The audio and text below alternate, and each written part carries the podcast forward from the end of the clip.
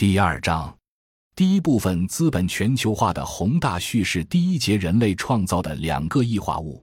既往的发展经验不外乎证明了一个古典的政治经济学道理：马克思主义早就告诉我们，经济基础决定上层建筑。当然，某种条件下，上层建筑可以反作用于经济基础，但这种反作用往往意味着巨大的代价。大多数发展中国家的上层建筑都超前于本国的经济基础，因为那是宗主国留下的。很多国家形成的政治主权是通过交易方式获得的，因此他们在经济上就根本不可能建设发达国家的经济基础，因为国家经济资源已经被交易掉了。这些经济资源被谁资本化、货币化了呢？被原来宗主国拥有的跨国公司。因此。这些国家就只有在宗主国恩赐资助的时候，才能维持这种西化上层建筑。如果宗主国不给钱，西化上层建筑就会立刻垮掉，国家随即陷入动乱。这就叫上层建筑根本不适应经济基础，并且由于成本过高而反作用于经济基础。所以，发展中国家到目前为止的发展困境，我们称之为“南方陷阱”。究其原因，其实很简单。越维持西化上层建筑，就越无法发展本国经济基础。只有个别的案例算是例外，比如委内瑞拉是通过查韦斯革命才把经济资源主权收归了国有，由此就成为了一个特例，但也因此他成为了西方的主要敌人。中国为什么老挨骂？因为中国也是特例，不仅是通过土地革命战争的暴力革命建立政权。没收全部外国公司在华财产权益和前政府的官僚资本权益，一开始就没有与宗主国交易所造成的主权负外部性，而且还是一个因去依附而终于进入工业化的主权国家。这一点在萨米尔·阿明的理论中已经讲得很清楚。马克思和韦伯分别指出，人类在资本主义文明这个历史阶段创造了两个异化物，一个异化物就是资本。马克思讲得很清楚，资本是被人类创造的，人类创造资本，这个异化物反过来把人类异化为可供资本占有剩余价值的劳动力要素，这就是马克思关于资本问世的基本判断。马克思没说，而韦伯意识到的是什么？政府也是人类创造的异化物。我们把这两个理论结合之后，接着指出，政府这个异化物被人类创造出来。反过来把人异化，为什么呢？异化为政府治理之下的公民，当然配套的还有一系列的法治体系和公民社会等。在我的理论框架中，政府和资本之间一般是内在结合的。不论何种意识形态、何种主义、何种制度，政府都会服务于资本，这是政府的正常职能。为什么呢？因为要现代化。而现代化意味着资本的不断集中，资本在哪集中呢？在政府所在的城市集中。这道理越讲就越清楚了。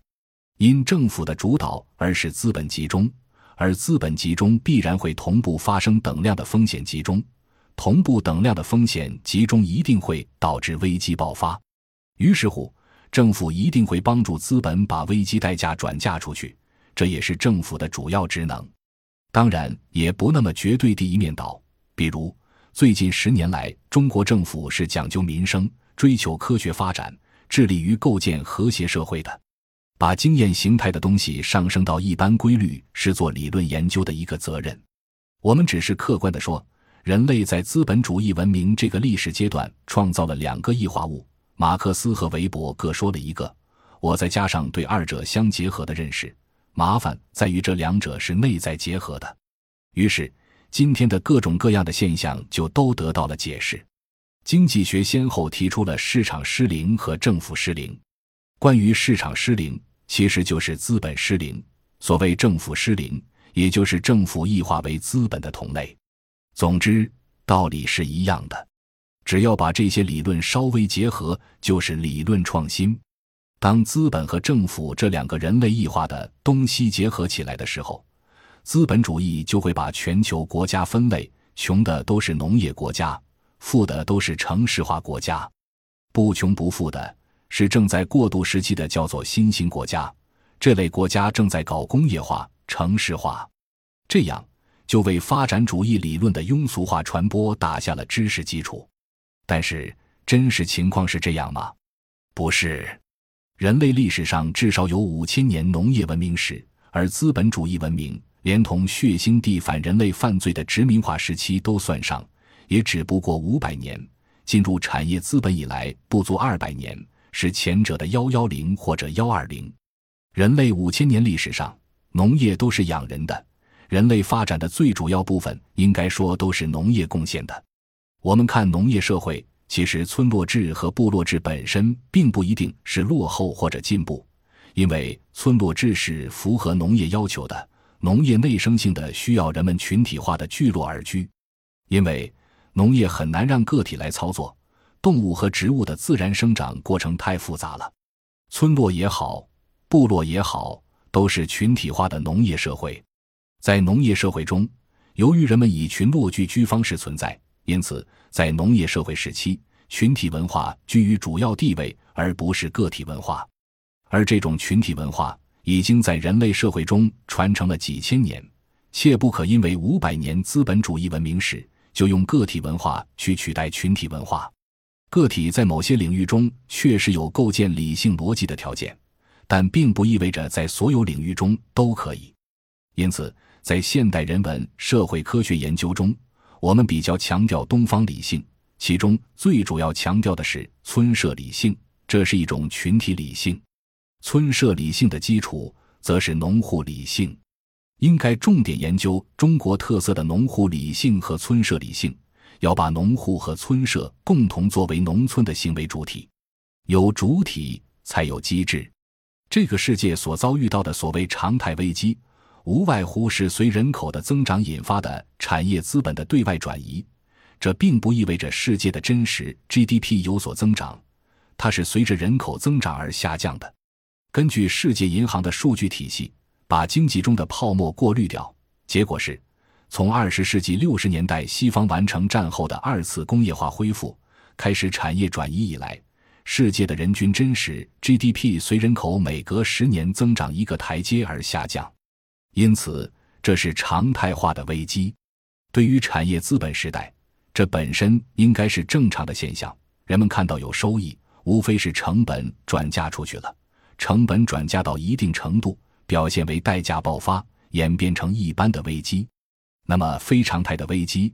就是某些具有主导地位的国家可以超强的转嫁其制度成本，也就是说，现代化政治其实意味着政府债务的增加。只有在拥有世界最大的军事政治强权的时候，才能够创造世界最大规模的货币信用。战后，货币信用不再产生于黄金储备。一九四四年，西方世界就放弃金本位制了。一九七一年，布雷顿森林体系就解体了。此后的货币信用既不产生于商品交换，也不产生于拥有多大的实体资产。那货币信用本源于什么？本源于国家强权。现在世界上仍然以美元货币为主，美元货币占世界货币总量的接近百分之七十，美元储备占世界各国政府货币储备的百分之六十以上。为什么？当然，一般的政治家、经济家都会告诉你。因为大家对美元有信心，是吗？如果是，为什么？因为世界上所有的政治家都相信美国拥有强大的军事实力，所以不能垮。由此，美国的货币无论怎么滥发到泡沫化的地步，也能维持。不妨拿欧美做个对比。现在很多人说欧元要解体，为什么？是因为欧元区没有强大的军事实力。众所周知。北约是美国控制的，欧洲人曾经想搞欧洲军团，遭到美国人反对，就没搞起来。所以，这个世界真要出问题，得看那个拥有最庞大的军事力量的国家在做什么。他们在过量制造货币，过量增加债务信用，这就意味着他们当然有能力向全球转嫁危机。美国人赢了，全球都输惨了。说到这里。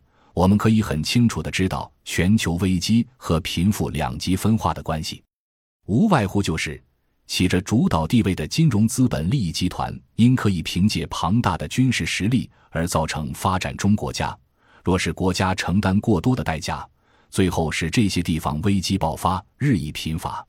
当然，再这样下去，这个世界持续不了多久。当我们把全球危机的本源追溯为现在的制度的时候，可以参阅我在二零零一年的一篇对话体文章《全球化与世界法西斯》。今天的全球闭源战略和军事霸权支撑的金融资本的全球扩张，客观的看，就是金融资本的法西斯化淫威滥施于世界。因为金融资本同时具有寄生性和排斥性这种内在矛盾，由此不仅与产业资本一样具有排斥劳动和社会、排斥环境和自然的特性，而且还因其异化于实体经济而排斥产业资本。同理。这也是当代金融资本不断走向自身反面、金融危机与战争动乱频发的根本原因。自下划线下划线下划线以下划线二。感谢您的收听，本集已经播讲完毕。喜欢请订阅专辑，关注主播主页，更多精彩内容等着你。